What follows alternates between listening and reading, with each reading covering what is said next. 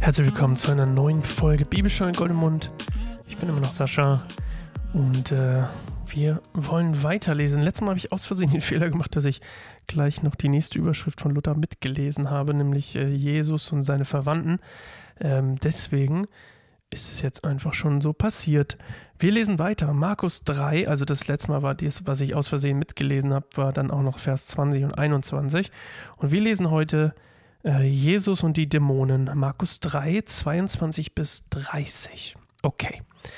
So, äh, falls, ihr, falls ich es noch nicht erzählt habe, ich bin mir nicht gerade sicher. Ich nehme das immer so in gewissen Sessions auf. So, ich nehme mehrere hintereinander auf. Deswegen, manchmal weiß ich nicht mehr, was ich vorher gesagt habe. Ich höre es mir zwar nochmal an, aber ähm, verzeiht mir, falls ich irgendwas doppelt erzähle oder so.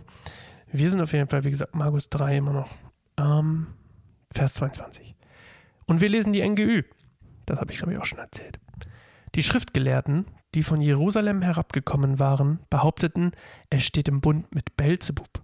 Er treibt die Dämonen mit Hilfe des Obersten der Dämonen aus. Jesus rief sie zu sich, um ihnen eine Antwort zu geben. Er gebrauchte dazu eine Reihe von Vergleichen. Wie kann der Satan den Satan austreiben? fragte er. Wenn ein Reich mit sich selbst im Streit liegt, kann dieses Reich nicht bestehen. Und wenn eine Familie mit sich selbst im Streit liegt, kann diese Familie nicht bestehen. Wenn nun der Satan sich gegen sich selbst erhebt und mit sich selbst in Streit gerät, kann sein Reich keinen Bestand haben. Es ist aus mit ihm.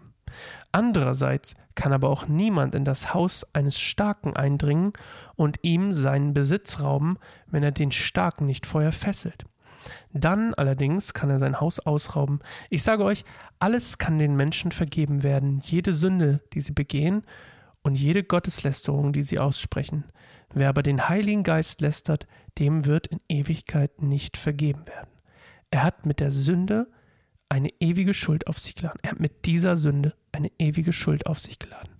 Das sagte er zu ihnen, weil sie behaupteten, er habe einen bösen Geist. Okay, also Setting ist die ganzen Schriftgelehrten, ähm, die quasi hier sagen, er, ein, er steht im Bund mit dem Teufel und treibt quasi durch den Teufel die Dämonen des Teufels aus. So, das ist quasi der Vorwurf.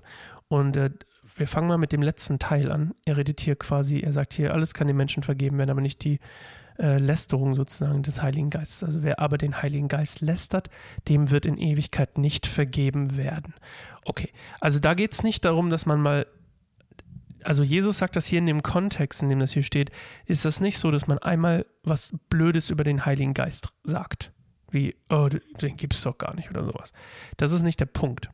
Der Punkt ist, dass du konkret eine Herzenshaltung gegenüber dem Heiligen Geist einnimmst. Also in dem Fall die Schriftgelehrten ähm, waren davon, ihre Herzenshaltung war quasi die Überzeugung, dass Jesus quasi der Teufel ist, dass der Teufel Teufel austreibt, sozusagen.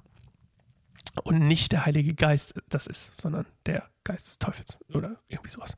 Nicht der Geist des Teufels, aber der Teufel an sich. Und ähm, deswegen kommt Jesus hier mit der Warnung und sagt, okay, Freunde, ihr könnt, euch kann alles vergeben werden, aber wenn eure Herzenshaltung gegenüber dem Heiligen Geist derart negativ ist, dass ihr sagt, es ist der Teufel, dann kann euch nicht vergeben werden. Und der Punkt hier ist nämlich, Buße und wir haben es ja am Anfang gehört, Buße, Umkehr und Glaube. Also ich tue, ich, ich kehre um, um es mal so zu sagen, und glaube an, ans Evangelium, also an Jesus, an die gute Botschaft. Das ist die Bedingung für Nachfolge und für Erlösung. Wenn ich jetzt also den Heiligen Geist lässt, also in dem Fall quasi mich gegen ihn stelle und sage, das ist der Teufel, in dem Fall jetzt hier, dann ähm, ist es quasi ziemlich viel, was ich mir auflade, weil Umkehr und Buße nur durch den Heiligen Geist möglich sind. Und auch der Glaube kommt durch den Heiligen Geist. Wenn ich mich also gegen ihn stelle, kann ich das nicht tun. Macht Sinn, ne? Und umso mehr ich das tue, umso mehr ich verhärte in meine Herzenshaltung gegenüber dem Heiligen Geist, umso weniger kann mir vergeben werden für meine Sünden, was ja die, der, der Schluss ist aus der Umkehr und dem Glauben, ist die Vergebung der Sünden, also die Erlösung. Ich hoffe, ihr wisst, was ich meine.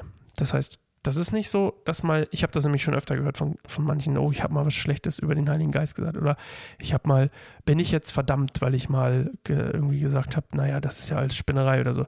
Nein. Also ich meine, wenn du, wenn du das, wenn das deine Herzenshaltung ist hast du ein Problem. Aber das, dann wärst du auch nicht hier und würdest dir das hier anhören. Da bin ich mir ganz sicher.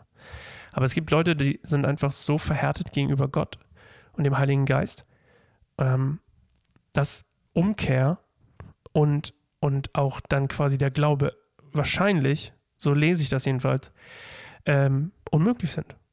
Und ähm, beziehungsweise es sehr, sehr schwer wird. Und dann redet er noch in den Vergleichen quasi, dass er sagt, okay, ich kann, der, der, der Satan in sich hat, würde sich nicht selbst austreiben, weil wer in sich Streit hat sozusagen, also wenn, er sagt ja hier, der, äh, wenn das Reich mit sich selbst im Streit liegt, kann es nicht bestehen. Familie mit sich selbst im Streit liegt, kann es nicht bestehen. Und so wird sich auch der Satan nicht gegen sich selbst erheben, weil es sonst nicht bestehen könnte. Und er will ja bestehen.